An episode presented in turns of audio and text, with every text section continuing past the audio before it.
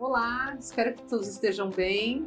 É um prazer estar aqui novamente. Esse é o único e a gente está gravando um podcast e um vídeo para as nossas plataformas. Então, estão todos muito bem-vindos para assistir, para comentar e a gente fica muito contente de estar aqui hoje.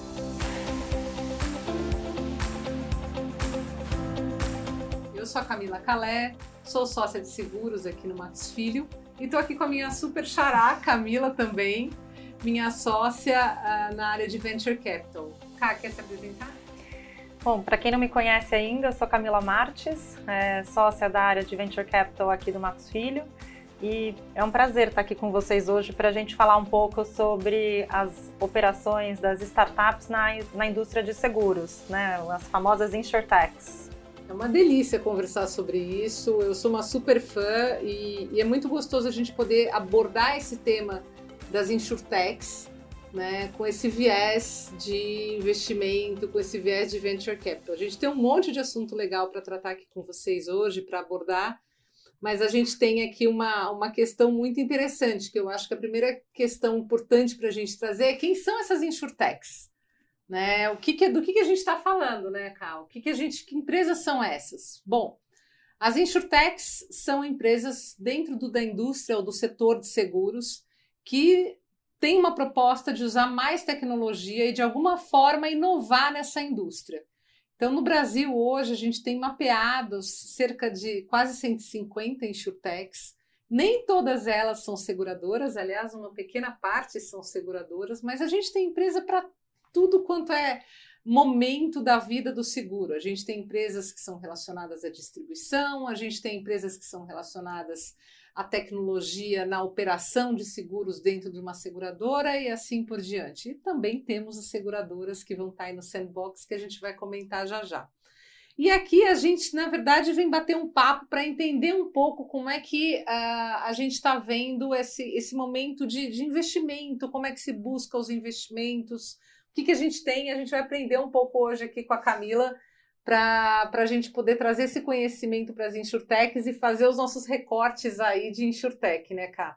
Então eu queria que primeiro você contasse um pouquinho é, do que, que a gente tem, do que, que você tem tido de percepção com relação a, a investimentos em insurtech. A gente trabalhou em alguns casos muito bacanas uhum. juntas, né?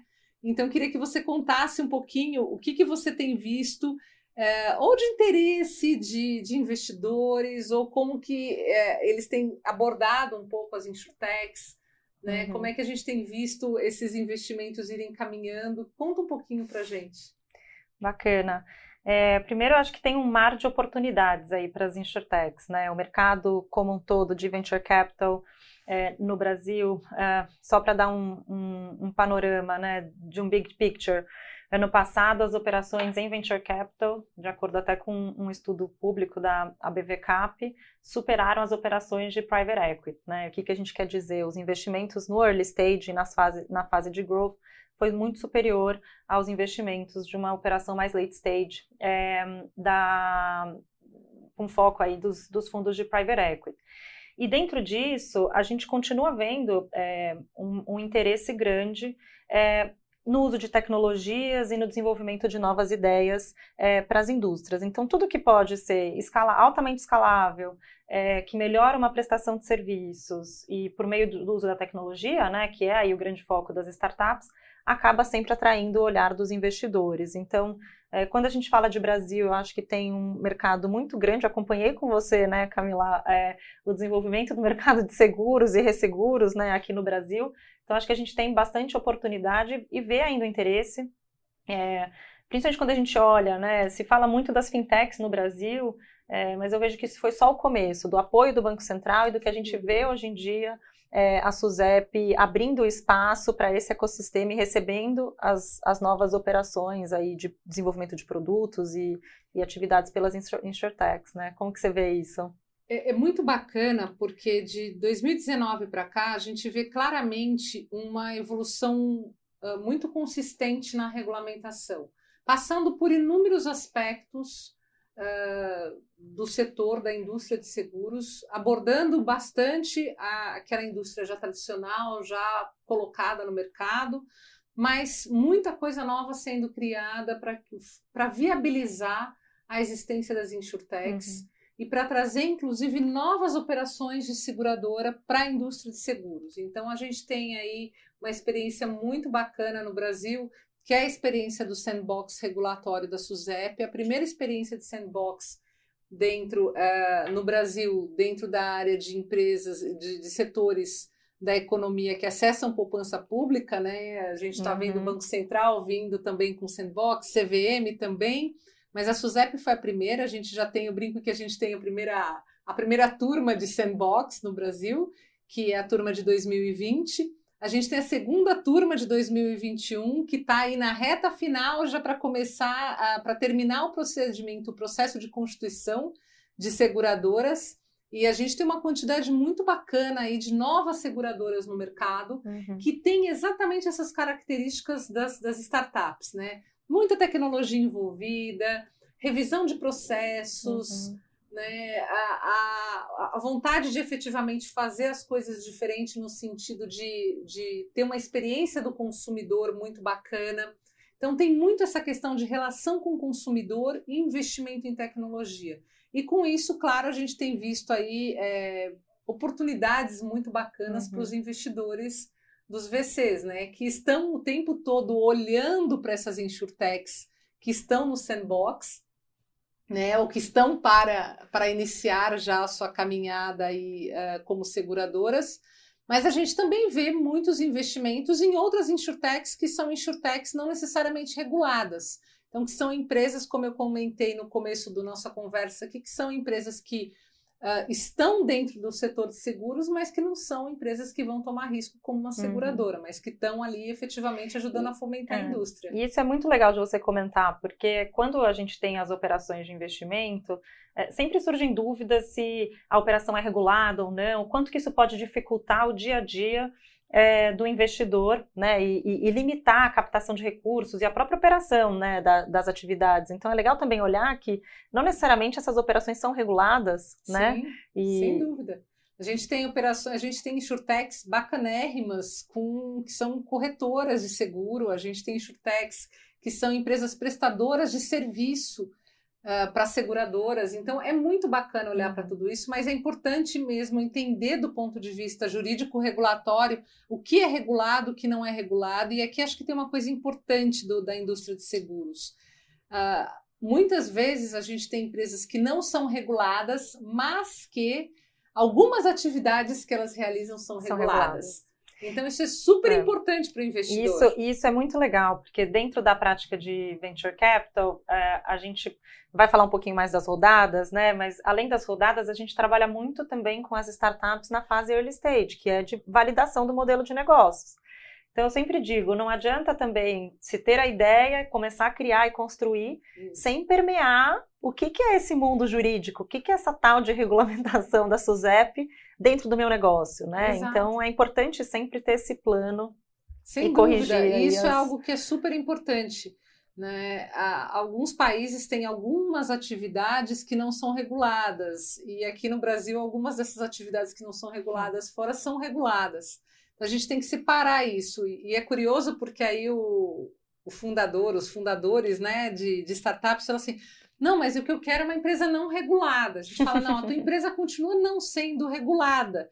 Mas existem algumas atividades que você faz com o setor de seguros que essas atividades são reguladas. Então, uhum. para essas atividades, existem regras a serem observadas e seguidas. A gente teve bastante discussão sobre isso quando a gente fala de saúde digital nas health techs, que foi até objeto de um outro podcast que a gente gravou. Quem tiver interesse pode pode dar uma olhada lá.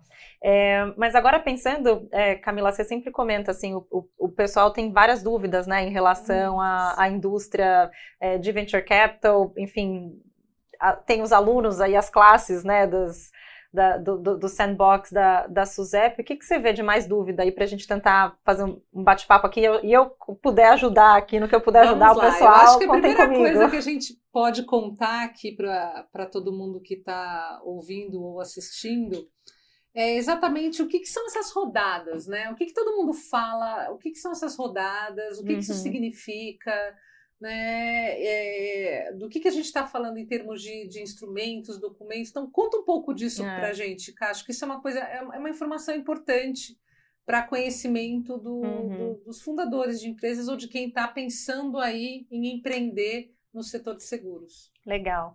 É, para quem é novo nesse universo, né, não, não está tão familiarizado com o que, que, são as rodadas, as rodadas em si é uma forma de captação de recursos. Então, quando a gente fala de rodada de investimento, é a sociedade indo em busca de recursos é, e recursos para destinar num determinado, é, numa determinada atividade, atividade de acordo com o seu plano de negócios. E a, a, definição dessa, dessa rodada vai depender da fase de maturação dessa sociedade. Então, é, se a gente está falando de uma startup que está é, tá na sua fase inicial, está desenvolvendo o seu produto, ainda não conseguiu atingir os seus clientes, mas está numa fase de validação para ver, para testar o mercado, é, se uh, os clientes vão gostar ou não daquele produto, ou precisa ainda, né? A gente falou tanto da tecnologia, precisa ainda desenvolver um, um software, um, um, uma inteligência, né, para atingir aquele serviço que eu quero prestar.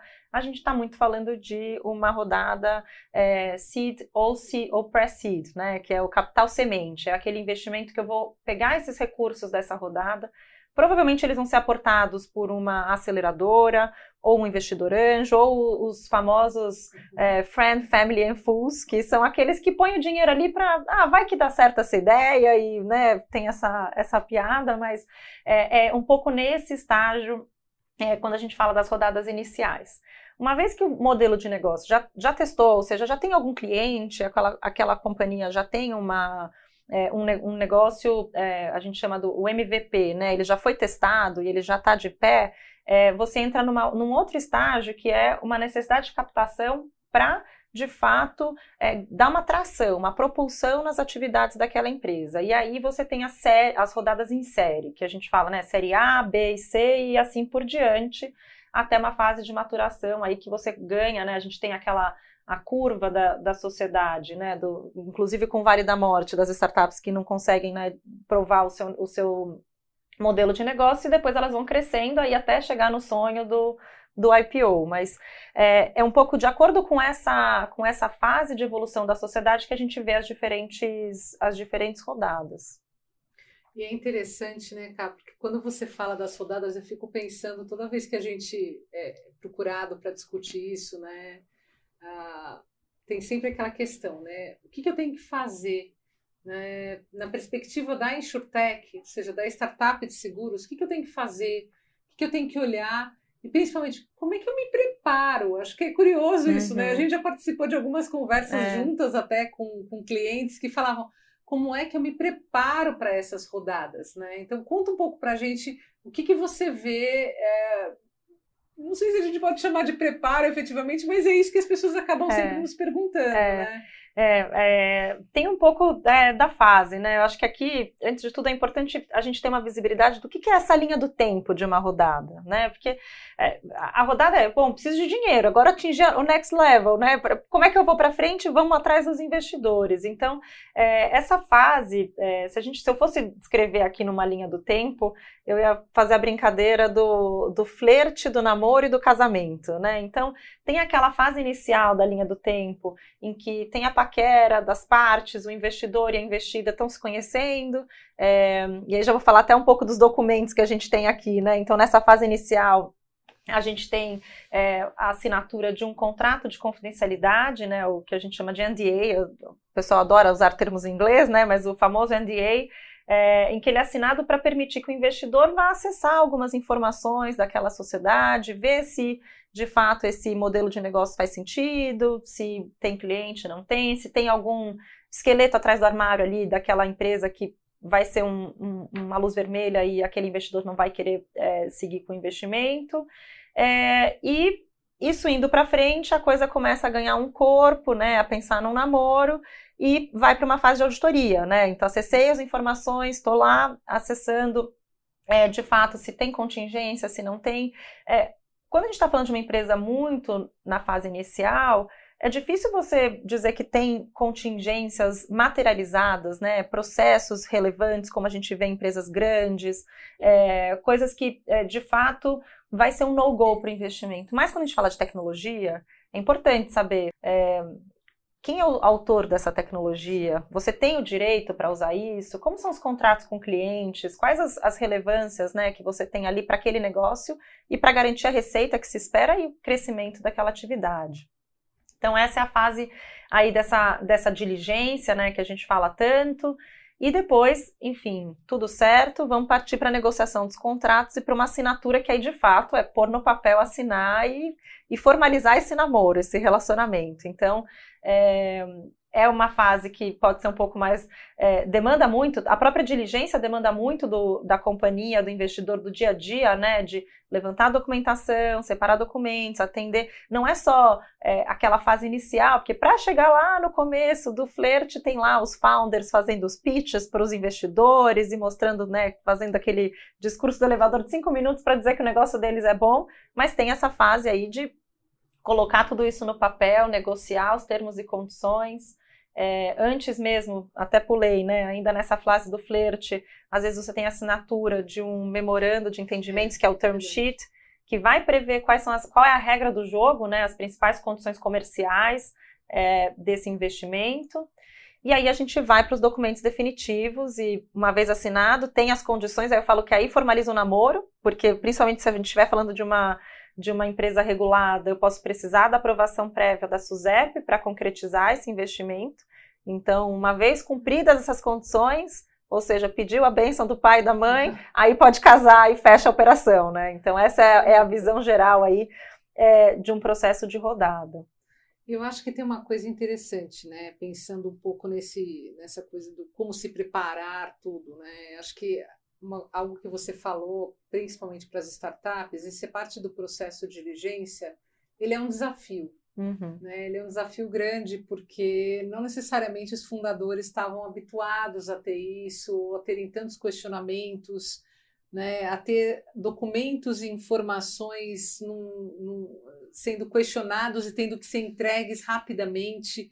Então, acho que isso é uma coisa que é interessante né? Sempre que, que está se começando uma empresa, principalmente uma empresa uh, de um setor regulado, ainda que essa empresa não seja efetivamente uma empresa regulada, mas se ela está dentro de um setor regulado, em algum momento ela pode tocar em algo regulado ou ter alguma atividade regulada, o fato é importante ter é, tudo muito bem organizado desde o é. início, todos os controles, todos os procedimentos. Isso é um desafio muito grande, porque em startup a gente tem que começar tudo muito rápido, tem que modificar tudo muito rápido.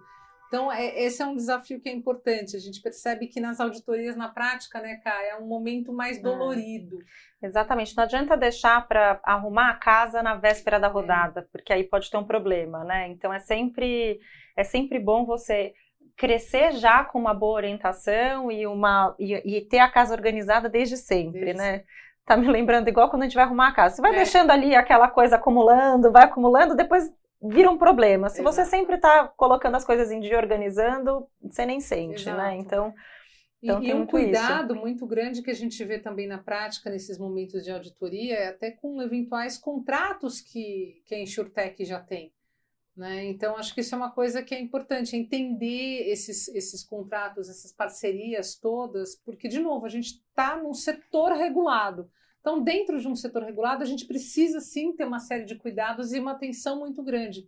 Não dá para as coisas irem sendo feitas uh, sem se pensar nas consequências delas. Então, acho que é e aqui não é, é E não é o papo de advogado, né? É, que é aquela coisa prática... avessa, assim, não é isso. É, é muito na linha de você proteger mesmo o que, que é o coração e a alma exatamente, do seu negócio, né? exatamente. né? Então, amanhã, será que esse contrato está bem feito? Eu estou fazendo alguma coisa que pode lá na frente, quando eu tiver uma operação relevante, gerar uma multa, uma inconsistência, é, ou de repente limitar a possibilidade de eu receber recursos e captar novos clientes, porque eu assinei uma exclusividade com alguém que pode me limitar na operação com um terceiro. Então, e isso são os problemas que aparecem nessa fase da auditoria, que às vezes podem ser um limitador para um Sim, investimento, né? Sem dúvida, sem dúvida. Mas acho que é importante a gente, então, estar tá olhando no o preparo, ele deveria ser um contínuo, né? E não algo só focado numa rodada de investimento, mas em algo que está sempre sendo olhado, está sempre sendo cuidado, verificado, sem engessamento, com muita agilidade sempre, mas algo que tem que, que ser contínuo mesmo. E continuando falando então em temas que são relacionados à estrutura, organização, a gente não poderia deixar de abordar aqui no final dessa nossa conversa de hoje, cara, a questão da governança. Acho que esse é um tema muito importante, né? E é um tema que a gente vê constantemente nas rodadas e que a gente vê uhum. como sendo sensível uh, para os investidores, para os VCs, mas a gente vê uma série de outros stakeholders da indústria também sensíveis a esse tema. Então, aborda um pouquinho para a gente a questão da governança. É. É, tem dois, dois pontos, né? A, a governança, e aí não importa se você está falando de uma estrutura, de um investimento no Brasil, ou mesmo um investimento é, no exterior, nas estruturas flipadas, com captações de estrangeiros fora do país. Qualquer um desses dois cenários, é, na indústria de venture capital, tradicionalmente, você tem um apoio para os founders, na medida em que a gente sabe, o próprio investidor sabe que ele precisa de autonomia para tocar os negócios e continuar criando e desenvolvendo esse, esse produto. Mas é comum a gente ainda assim ver é, que os investidores acabam tendo um membro indicado para o conselho de administração. Então, apesar de você não ter aquele cenário é, das companhias abertas com diversos comitês é, estratégicos, de auditoria, conselho fiscal e, e por aí vai, é, você tem uma gestão, uma governança específica com direitos e dependendo das documentações aí que são feitas nesse investimento, com necessidades de aprovações prévias pelos investidores é, em reuniões do conselho de administração. Não é algo travado, é, mas é importante sempre ter as atas, aí falando né, de novo da organização, ter as atas dessas reuniões, é, seguir os ritos dos acordos de acionistas que são celebrados e, e por aí vai. Né? É, sem dúvida. É, é, um tema, é um tema muito importante que às vezes as pessoas acabam é, se distraindo com relação a ele, mas que a gente não pode realmente deixar de olhar. Bom, Cá, foi uma delícia conversar com você, obrigada. A gente podia ficar é. horas aqui.